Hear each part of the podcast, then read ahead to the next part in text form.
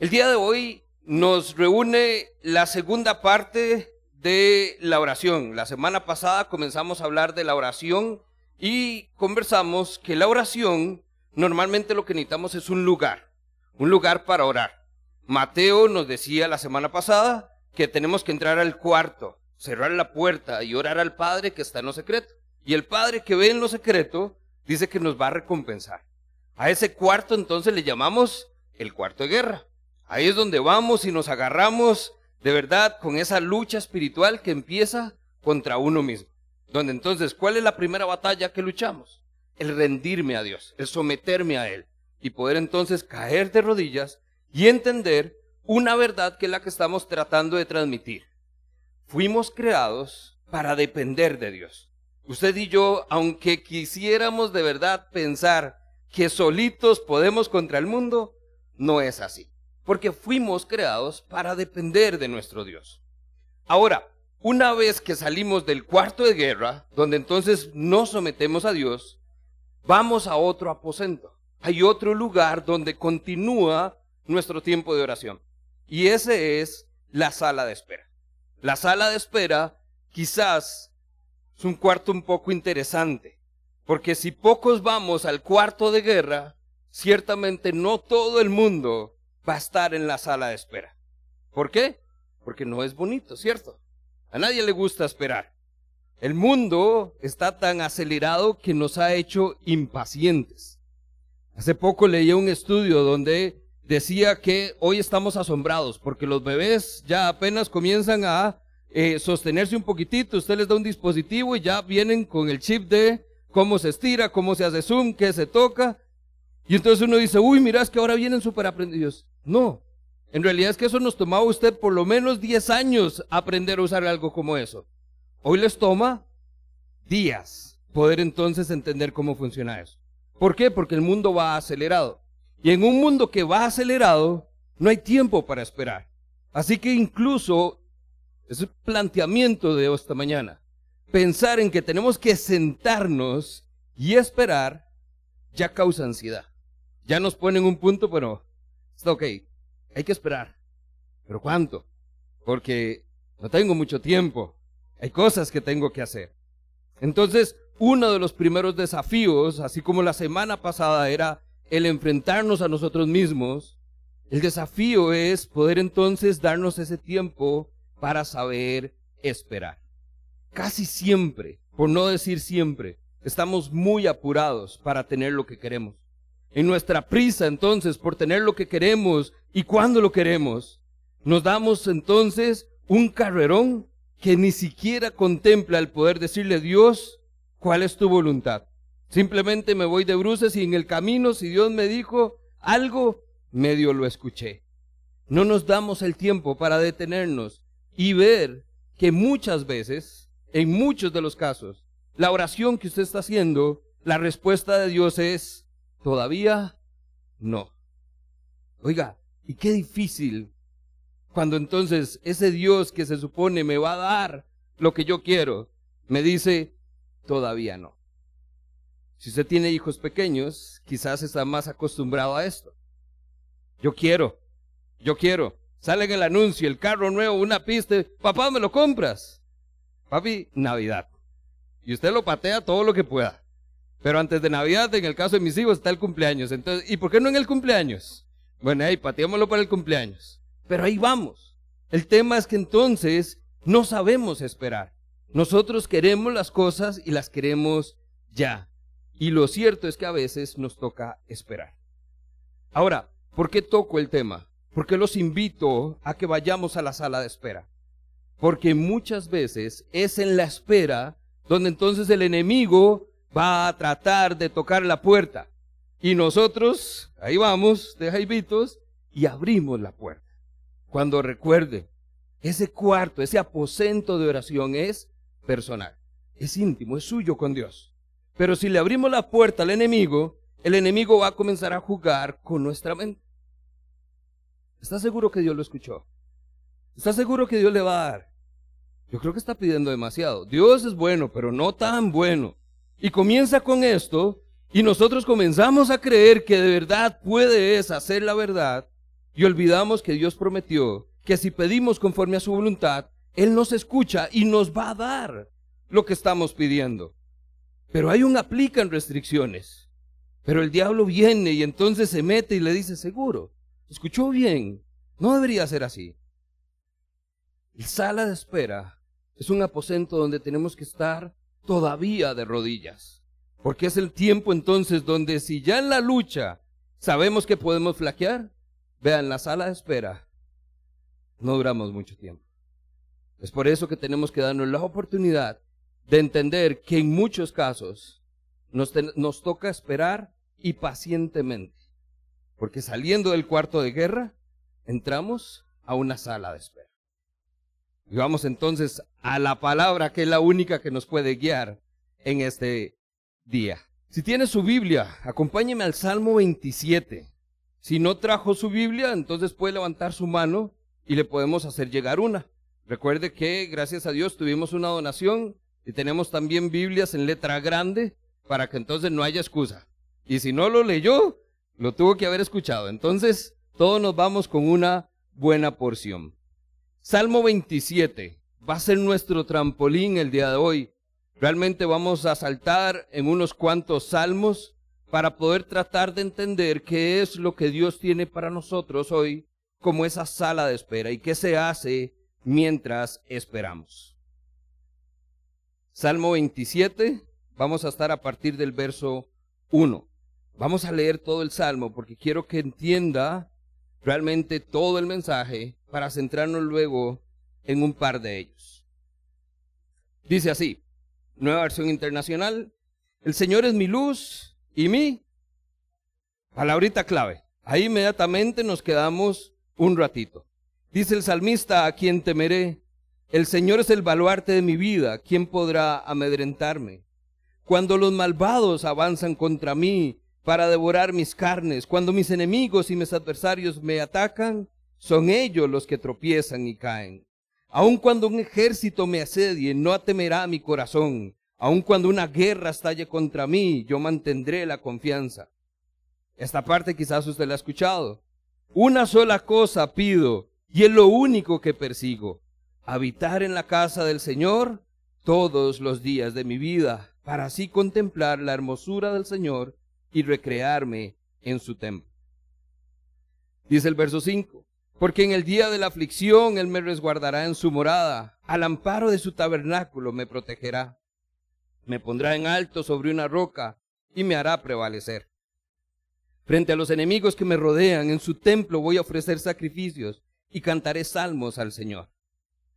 Verso 7, el salmista cambia, mete ahí como doble tracción y vea lo que dice. Oye, oh Señor, mi voz cuando a ti clamo, compadécete de mí y respóndeme. Otras versiones lo que dice, Señor, escucha mi oración, escúchame cuando oro. Dice, el corazón me dice, busca su rostro. Y yo, Señor, tu rostro busco. No te escondas de mí, no rechaces en tu enojo a este siervo tuyo, pues tú has sido mi ayuda. No me desampares ni me abandones, Dios de mí, salvación. Aunque mi padre y mi madre me abandonen, el Señor me va a recibir en sus brazos. Guíame, Señor, por tu camino, dirígeme por la senda de rectitud, por causa de los que me acechan. No me entregues al capricho de mis adversarios, pues contra mí se levantan falsos testigos que respiran violencia. Y aquí está el pasaje donde nos vamos a quedar esta mañana. Pero de una cosa estoy seguro. He de ver que la bondad del Señor, y no en algún momento, no estamos hablando de la gloria futura. Dice cuándo? En esta tierra, en la tierra de los vivientes, en esta vida. Vea qué lindo porque el salmista dice, de una cosa estoy seguro. Le ha pedido un montón de cosas a Dios, pero dice, de una sí estoy seguro. He de ver la bondad del Señor en esta tierra. Pon tu esperanza en el Señor, ten, ten valor y cobra ánimo. Pon tu esperanza en el Señor. Ese último pasaje es para usted y para mí. Luego que el salmista derrocha su corazón en oración, termina con un pequeño consejo a partir de esa experiencia, que es lo que nos recuerda a nosotros que hay que hacer. poner nuestro, nuestra esperanza en el Señor. A partir de ahí, vamos entonces a ver qué es lo que necesitamos. David comienza con una realidad extraordinaria, porque él comienza diciendo, verso 1, el Señor es mi luz. Y no solo mi luz, es mi luz y mi salvación. Si vemos el contexto del Salmo, está hablando de enemigos, de que lo persiguen, de que están tras de él, de que se siente angustiado. En medio de una oscuridad terrible que tiene David, David dice, yo sé dónde está la luz. Y no solo entonces habla de una fuente de esperanza, que es lo que usted y yo buscamos. Apenas se va la luz, ¿qué es lo que usted quiere? Una candelita. Es suficiente y ya usted siente paz. El salmista dice, Dios es mi luz, en medio de toda la oscuridad. Y no solo eso, sino que dice, es mi salvación. Por toda la persecución que tiene, verse prácticamente enfrentado a las puertas de la muerte porque lo persiguen con un propósito, matarlo. Y él entonces sabe que su Dios no solo es la fuente de esperanza, sino también la solución a su problema. Luz y salvación. Vea, ya con solo ese verso, hoy podemos darnos donde podemos decir, hay una verdad extraordinaria que tenemos que llevarnos acá. Porque entonces, todo lo que viene a partir de ahí nace de esta convicción que tenía David. Si nosotros nos preguntamos, o sea, ¿cómo hace David para tener total dependencia de Dios? ¿Cómo hace para saber que aunque todo esto venga, aunque sus enemigos lo persigan, dice, aunque una guerra se desate contra mí, yo sé que el Señor me va a proteger. ¿De dónde nace esa convicción? De este verso. De tener una seguridad quién es su Dios y qué es lo que su Dios es capaz de hacer. Luz y salvación. ¿Cuál es su convicción hasta hoy? Si necesitamos saber que hay un Dios que cambia, que escucha nuestras oraciones, que puede solucionar nuestros problemas, ¿cuál va a ser entonces el adjetivo con que usted describe al Dios que conoce? Porque muchas veces no lo tenemos. Y ese es el problema. El problema es que oramos o creemos que oramos pidiéndole a un Dios que haga algo, pero es a un Dios, no es a mi Dios. Es un Dios que yo sé que ha hecho cosas, pero no sé si las haría por mí. Y ya solo esa forma de pensar da espacio a la inseguridad que el enemigo usa. Mm, yo creo que no, con usted no. Por lo que usted ha hecho, con lo que usted es. No, Dios no lo escucha.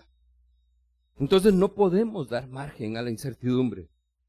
El día de hoy estamos llamados a ver quién es nuestro Dios y tener una plena certeza de lo que Él puede hacer. Primer punto, si está tomando nota. Si estamos en una sala de espera, nos toca esperar.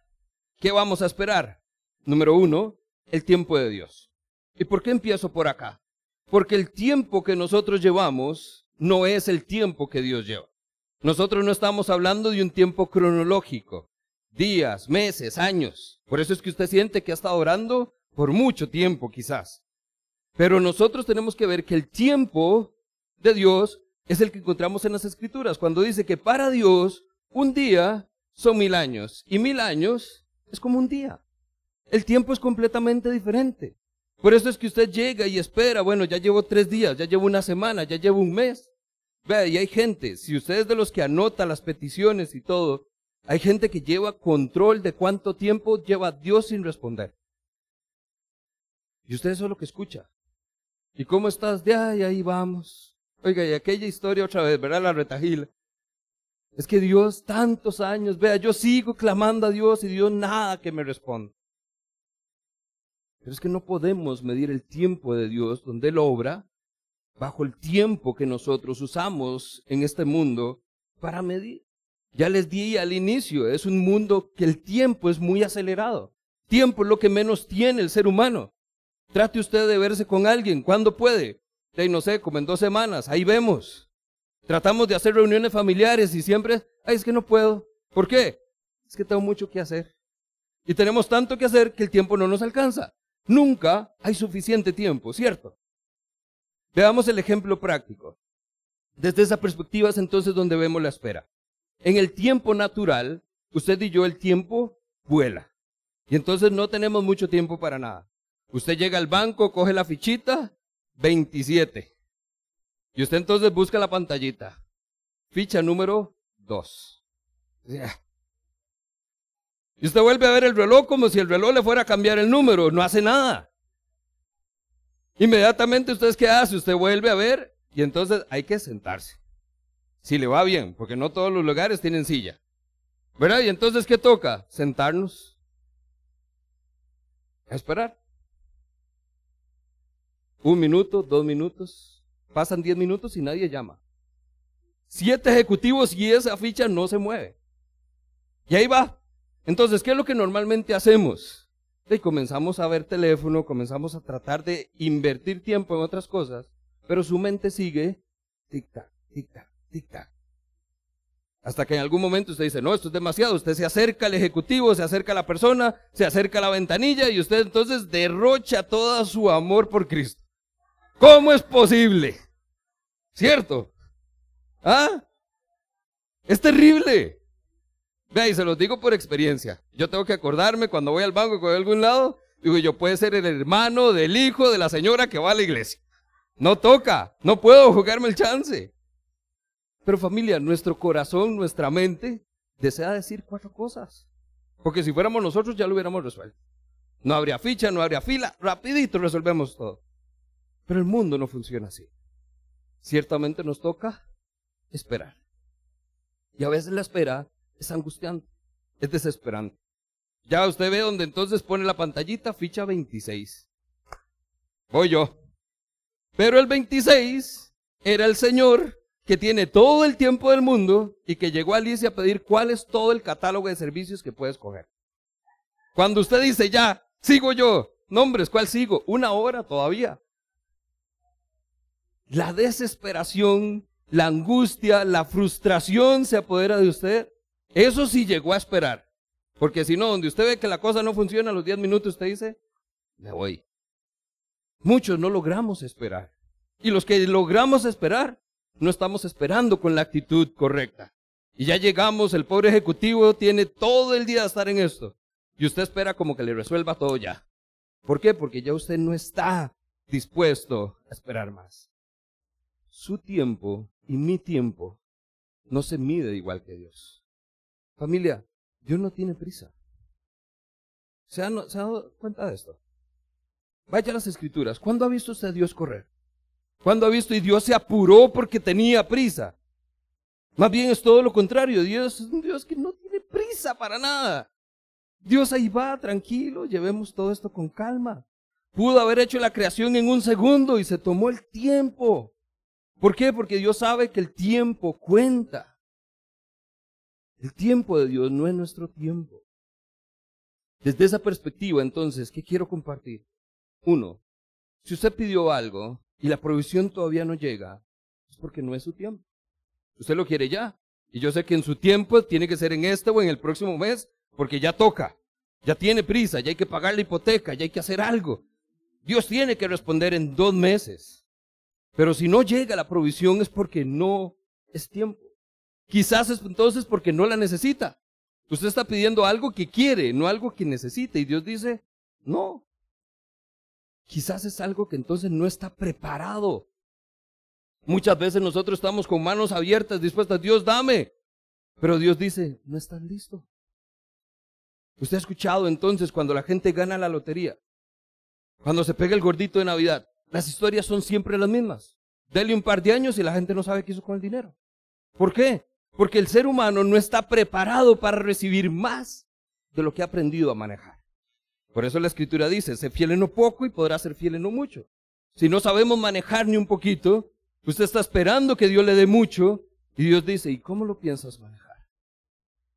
¿Por qué me pides tanto si no lo vas a poder sostener? Pero eso no es lo que usted y yo estamos pensando mientras esperamos. Pero eso debería ser lo que hacemos mientras esperamos. El tiempo de espera es un tiempo activo. Usted debería estar orando. Señor, trabaja mi corazón, trabaja mi carácter. Si hay algo que tengo que cambiar, Señor, este es el tiempo mientras espero tu provisión. Pero nuestra oración es lejos de esto. Señor, ¿para cuándo? El Salmo 13 los primeros dos versos. Comienzan con una frase que usted y yo la repetimos. ¿Hasta cuándo, Señor, me seguirás olvidando? ¿Hasta cuándo esconderás de mí tu rostro? ¿Hasta cuándo he de estar angustiado? ¿Hasta cuándo el enemigo me seguirá dominando? ¿Hasta cuándo, papá? ¿Hasta cuándo? Eso ya es clamor, eso es cuando usted está desesperado. Eso es ficha uno con cien adelante. Ya no estamos listos para decir, Señor, gracias porque has sido fiel. Señor, gracias porque me has quitado todo para saber depender de ti. No, ya usted está desesperado, angustiado y frustrado. Porque no esperamos en el tiempo de Dios. Familia, Dios tiene un plan. Y es un plan que no solo es bueno, sino que es perfecto.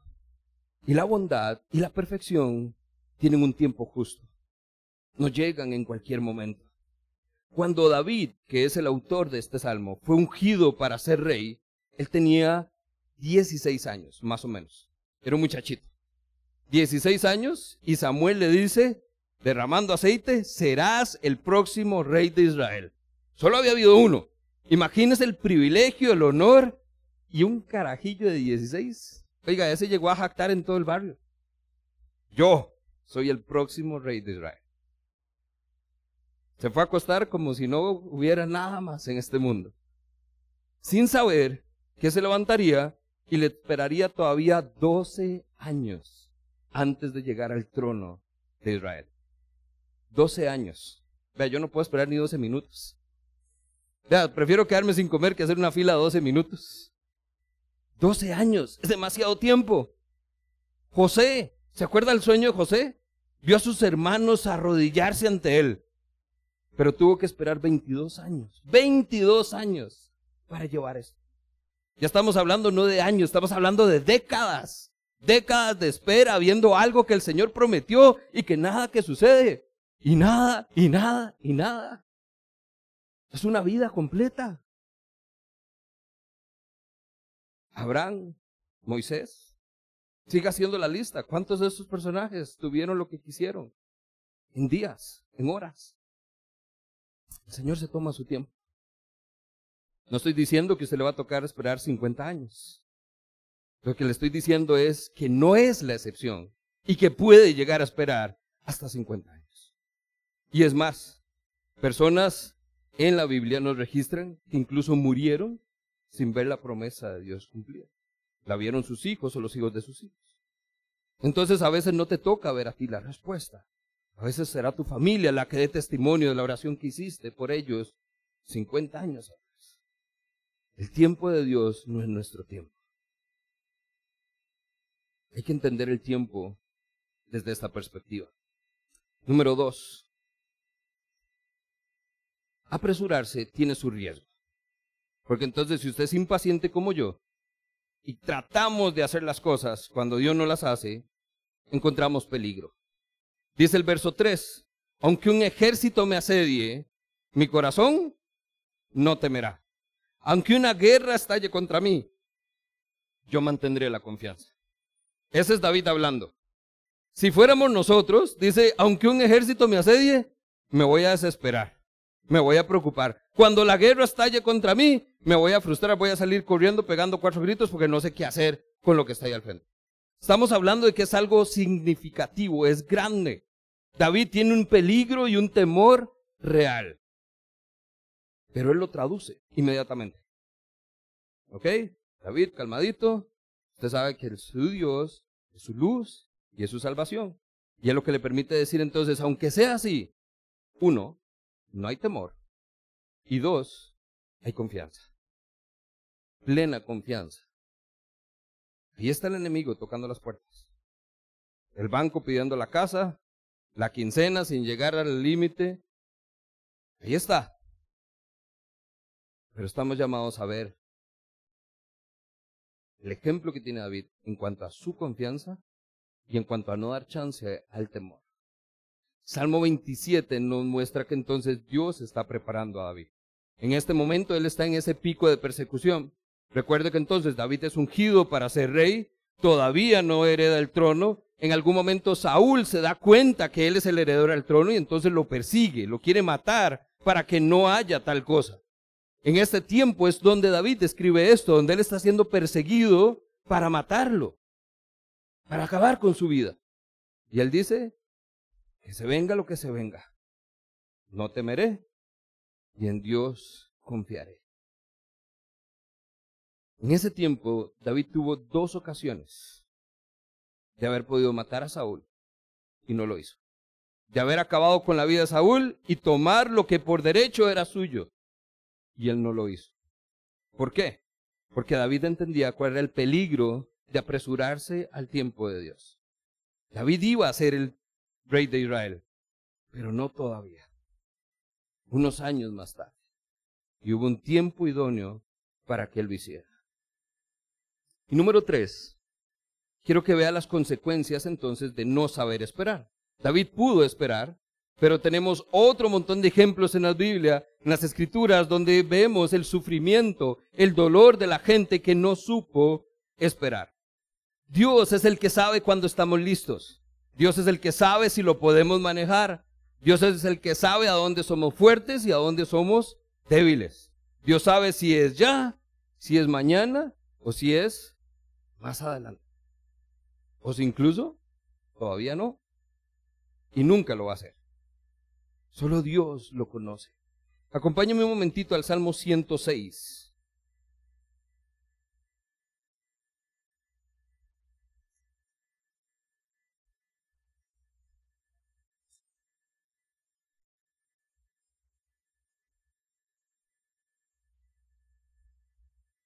Salmo 106, nada más lo, quiero mostrar algunos pasajes para ilustrar cuál es ese peligro. En el Salmo 106, vea cómo comienza la historia. Verso 1, aleluya, alabado sea el Señor, den gracias al Señor porque Él es bueno y su gran amor perdura para siempre. Ese somos usted y yo cuando tenemos lo que queremos. Cuando Dios está ahí, cuando todo está bien, cuando no hay problemas. Pero más adelante se desarrollan los problemas. Incluso entonces, vea lo que dice el verso 7. Em, Cuando nuestros padres estaban en Egipto, no tomaron en cuenta tus maravillas, no tuvieron presente tu bondad infinita y se rebelaron junto al mar rojo. Eso era cuando iban a cruzar. Pero vea lo que hizo Dios. Dice, pero Dios, verso 8, lo salvó por hacer honor a su nombre lo hizo para mostrar su gran poder. Dice que Dios reprendió el mar rojo y este quedó en seco. Dice que los condujo por las profundidades del mar como si cruzaran el desierto. Los salvó del poder de su enemigo, del poder de quienes los odiaban. Las aguas envolvieron a sus adversarios y ninguno de ellos quedó con vida. ¿Qué hizo Dios? Cosas asombrosas. Quitó el peligro, acabó con los enemigos. ¿Cuál es el problema? Ya no hay problema, ya Dios se encargó. Pero vea lo que dice el verso 13. Pero, y este es de los peros feos, muy pronto se olvidaron de sus acciones y no esperaron a conocer cuáles eran sus planes. Esta es la consecuencia de apresurarnos al tiempo de Dios y tratar de resolver las cosas por nosotros mismos. Cuando nosotros entonces, cuando Dios medio actúa, cuando ya vemos solución, Gracias Dios, eso es todo lo que ocupaba. Gracias por su servicio. Nos vemos en la próxima. No, ahí no termina. Cuando Dios responde y te da lo que pides, es momento de decir, ok Dios, ¿y ahora qué sigue? ¿Cómo debo actuar? ¿Qué debo hacer? ¿Cómo invierto esto? ¿Cómo hago lo otro? Es un tiempo de buscar guía, consejo. Pero no, ya como tenemos lo que queremos, volvemos, cambiamos el chip, ya no estoy dependiendo de Dios, ya tengo otra vez de regreso mi autonomía, ya tengo recursos, ya yo sé qué hacer con esto. Vean lo que dice el verso 15. Dios les dio lo que pidieron, pero les envió una enfermedad devastadora.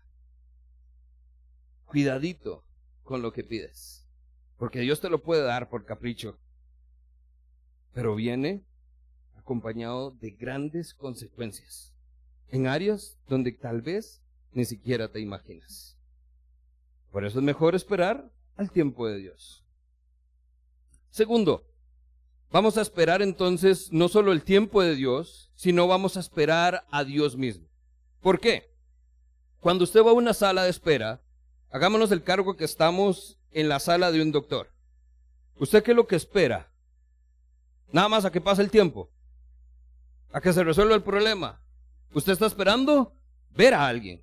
Ver a alguien que le diga, esto es lo que tienes y esto es lo que vamos a hacer. La recetita, la solución al problema y una buena dosis de esperanza, tres días y todo va a mejorar. Usted espera ver al doctor. Usted espera ver al ejecutivo. Usted espera ver a la persona del banco. ¿Para qué? Para que entonces le ayude a resolver su problema. Eso es lo segundo que sucede entonces en nuestra sala de espera. Nosotros esperamos ver a Dios. El tema aquí es que nosotros estamos desconectados de Dios. Así como usted no va al doctor simplemente para, doctor, dígame que todo está bien. Usted va al doctor cuando está enfermo y lo busca entonces solo por necesidad. Esa es muchas veces la relación que tienen muchos creyentes con Dios. Una relación de consultorio. Si estamos bien, yo me la juego. Si estoy ahí medio tambaleándome, me tomo la aspirina y ya con eso me siento mejor. Ya sé que eso es lo que ha pasado antes, sigo yo normalmente. Pero cuando las cosas se ponen color de hormiga, ahí sí entonces saco la cita. Y voy con el especialista. De nuevo, hago énfasis en el verso 1. David nos inspira y nos motiva a ir al doctor, porque sabe quién es su doctor. Y sabe lo que su doctor va a hacer por él. El Señor es mi luz y mi salvación. Cuando sabemos quién nos va a atender, tiene que haber seguridad, tiene que haber confianza. De nuevo, si usted tiene hijos y le ha tocado ir a un doctor, la primera cita es medio riesgosa, porque usted no sabe quién es, no sabe cómo lo va a tratar. Unos dicen que es bueno, otros dicen que no es tan bueno, unos dicen que da ahí unas buenas recetas, otros dicen que no, que ese doctor solo trabaja con marcas. Usted ha escuchado de todo, entonces hay que ir a probar. Pero cuando ya usted sabe con quién tiene la cita, usted va confiado. Nuestros hijos se enferman y ya sabemos a quién llamar. Y el doctor dice, dele esto, se le da eso. No se cuestiona. Dele pastillita, le damos pastilla. No, dele jarabe, le damos jarabe. No le dé nada. Híjole. Bueno, ahí no le demos nada. ¿Por qué? Porque confiamos, porque conocemos ya a la persona que nos está dando la guía, el consejo. Entonces, ¿qué es lo que hacemos? Simplemente esperamos. Ahora, esta espera, no me malentienda, no es una espera pasiva, es una espera activa. ¿Qué se supone que hacemos entonces en la sala de espera? Pues oramos. Pedimos a Dios guía, consejo. Pedimos a Dios que nos apacigüe esa ansiedad, que reduzca nuestros temores, que quite esas ansiedades. Eso es lo que nosotros hacemos. Porque es cuando oramos, cuando demostramos nuestra dependencia de Dios totalmente y rechazamos ahí mismo esa postura de autonomía, de yo puedo hacerlo, y entiendo que dependo completamente de Dios. Nada. Puso el ejemplo médico porque es donde usted lo lleva al límite. Usted está en la sala de espera y no hay nada. Que esperar. Y es lo mismo que esperar en el ICE con ficha 27. Pero multiplique la ansiedad, la angustia y todo por mil. La espera es la misma.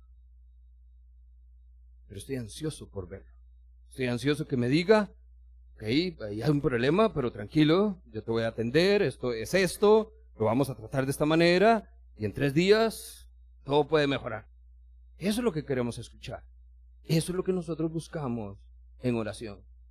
Vea lo que entonces dice David, verso 7. Oye Señor mi voz cuando a ti clamo.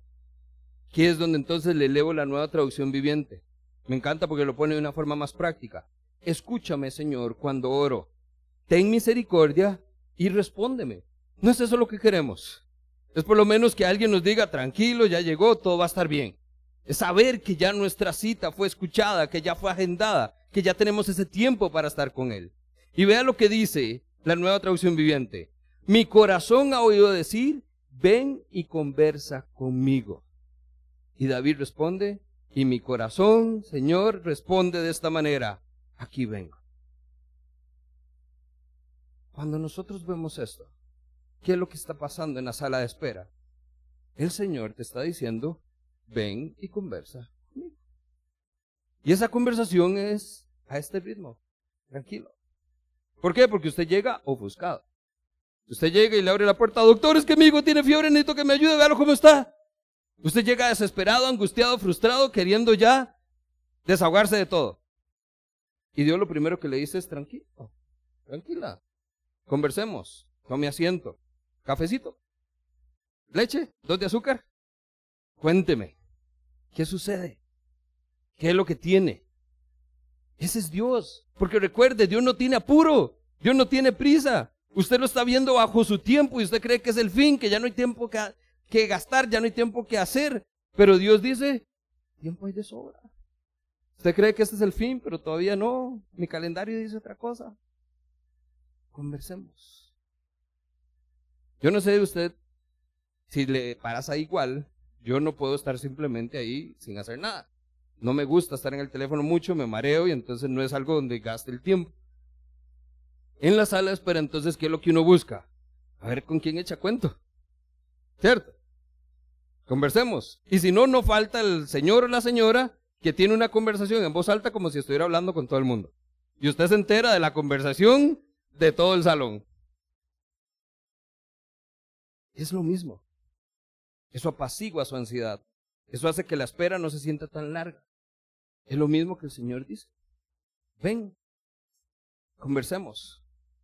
Y responde usted como respondió David, Señor, aquí estoy para conversar. Respóndeme. Ten misericordia de mí, entiende mis sentimientos, entiende cómo estoy, entiende mi frustración y mi ansiedad. Necesito que me ayudes, que me des eso. ¿Ok? Vamos poco a poco. Eso es la sala de espera. Pero mientras no cambies la perspectiva, vas a seguir viendo esto como si fuera nada más un tiempo aquí. Resuélvame. Y no funciona de esta manera. A veces nos toca esperar. Usted llega, me dieron la cita a las 5, son las 5 y 20 y no me han atendido y hay todavía tres adelante. ¿Por qué? No lo pasan, ¿cierto? Usted se frustra, le gritó al otro, todo el mundo se dio cuenta, el zafarrancho. ¿Y qué le toca? Sentarse y esperar. ¿Por qué? Porque solo hay un Dios que está atendiendo. Y no es que usted tenga prioridad sobre otro. Todos nos toca esperar. Y último punto. No solo entonces esperamos en el tiempo de Dios, no solamente esperamos a Dios, sino que ahora entonces vemos que nos toca esperar en Dios. Una vez que entramos al consultorio, una vez que estamos con Dios y Dios nos dice, ok, conversemos, cuénteme, ¿qué sucede? Se simplemente escucha. Y Dios prometió estar con nosotros todo el tiempo. Y así ha sido siempre. Solo que usted lo reconoce hasta que ya está en ese punto. Pero Dios ha estado con usted siempre. Y aunque le toque esperar, ya no está solo. ¿Con quién va a conversar? Con Dios. Y a eso le llamamos oración. Debemos aprender a escuchar a Dios, a seguir su dirección, no tomar decisiones apresuradas. Debemos eh, acostumbrarnos a estarlo escuchando todo el tiempo, a saber que entonces Él nos está hablando, nos está dando consejo, nos está guiando. Es lo que entonces dice el verso 11, guía Señor, guíame, perdón, guíame Señor por tu camino, dirígeme por la senda de rectitud, no me entregues a mis enemigos. Eso es lo que Dios está haciendo en nosotros, poniendo un poco de esa confianza que David nos está mostrando para que usted entonces en ese tiempo de espera le pida a Dios justamente eso, guía, consejo, dirección. Porque usted ciertamente lo que menos tiene en mente para tomar decisiones en ese momento. Y necesitamos que el Señor nos ayude. Dele un par de vueltas, hay unas hojitas y vamos al Salmo 37 para terminar.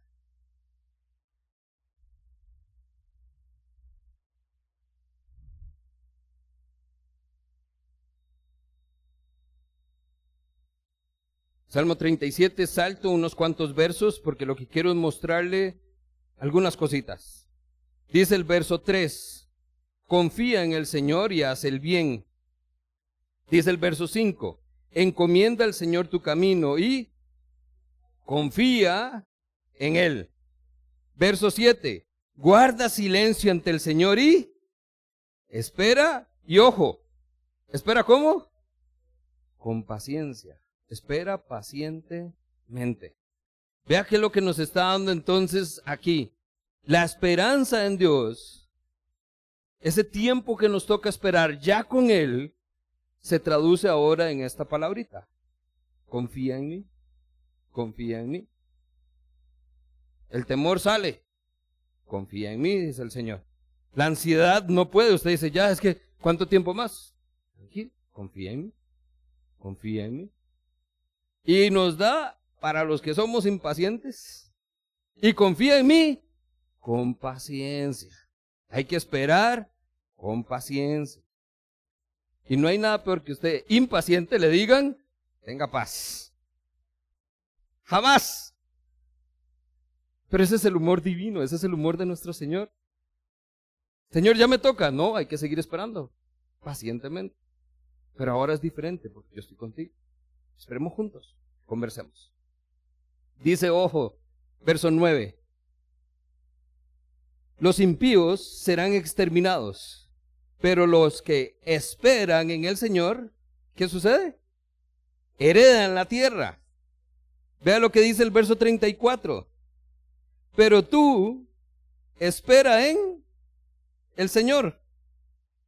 Vive según su voluntad y Él te exaltará para que puedas heredar la tierra.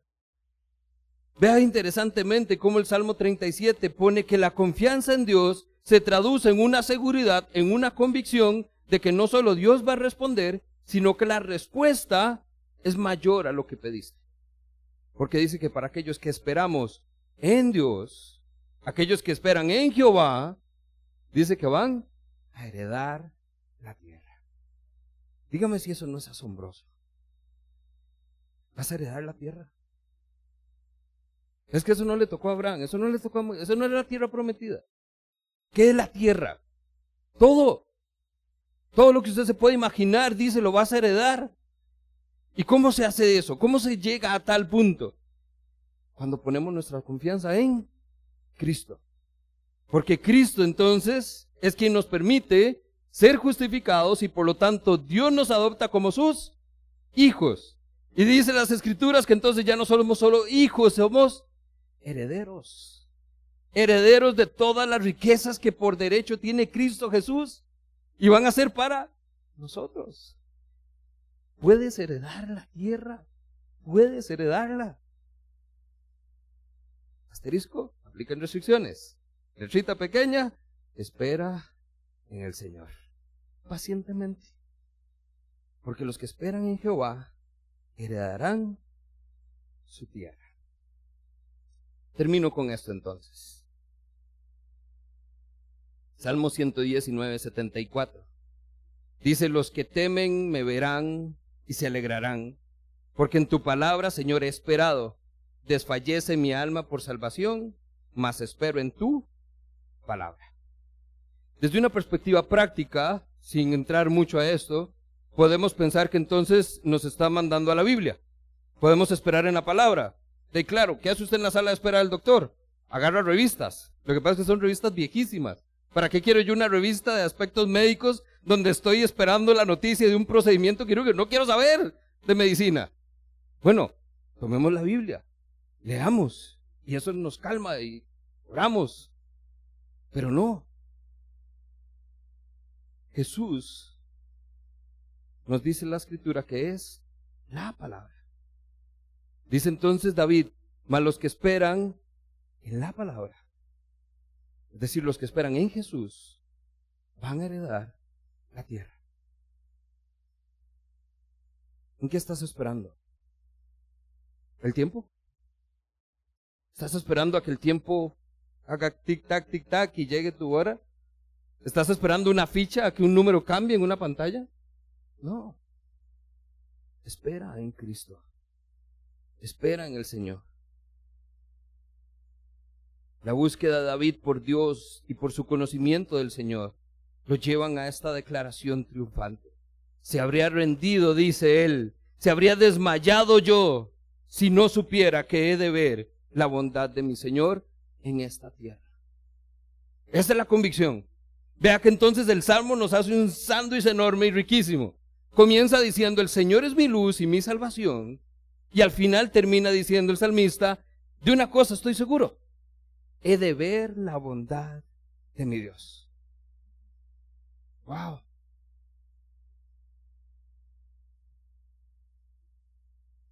¿Cómo esperamos entonces? La pregunta del millón. ¿Cómo esperamos en Dios? Porque no es fácil. Usted normalmente diría, bueno, yo normalmente espero impacientemente. Yo espero entonces nervioso. Yo espero frustrado. Mientras espero, lo único que hago es quejarme, cuestionarme. Estoy tratando de manipular a Dios. Estoy cuestionándole porque no ha respondido. Eso somos la mayoría de nosotros. Pero cuando David, en el verso 14, dice, espera en el Señor, pon tu esperanza en el Señor. Lo que nos está poniendo es algo práctico. La espera es como un mendigo que sabe que la moneda va a llegar. La espera es como un estudiante que espera que su maestro entre para dar la lección que va a aprender ese día. La espera entonces es como un siervo que está esperando a que su amo llegue y le dé indicaciones de qué es lo que va a hacer. La espera es entonces como un viajero que está esperando a que el guía le diga qué es lo que va a hacer y qué es lo que va a ir a ver. La espera es como un niño que espera que su padre o su madre lleguen y le ayuden cuando no saben cómo resolver algo. Esa es la actitud en que esperamos. Pacientemente y confiadamente. Pacientemente y confiadamente. Gálatas 4:5 nos cuenta entonces una historia específica.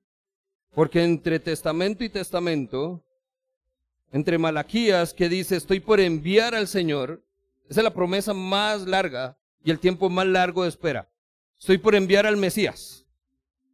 Y pasan 400 años y nadie oía al Mesías. Dios no habla, Dios no, no volvió a hacer nada. Era como una leyenda urbana. Mi abuelo decía que su abuelo le contaba que supuestamente iba a venir un Salvador. 12 años, 16 años, 22 años, 40 años, 400 años esperó el pueblo la llegada del Mesías. Ese Cristo, esa palabra que se hizo viva.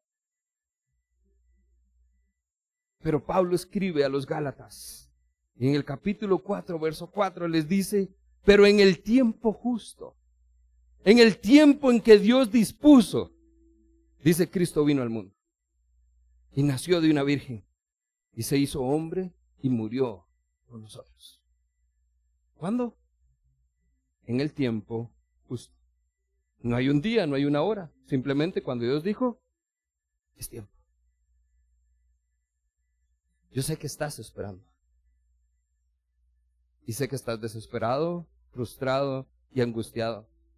Y sé que para muchos la espera ha sido larga, de días, semanas, quizás años. Y la esperanza que te puedes llevar hoy es que en el tiempo justo Dios te responderá. Hay garantía. La oración va a ser contestada. Tu oración va a ser contestada. Pero en el tiempo justo. Mientras tanto, ¿qué hacemos? Esperamos pacientemente y confiadamente, sabiendo que para los que esperan en el Señor, la herencia de la tierra misma les espera. Amén.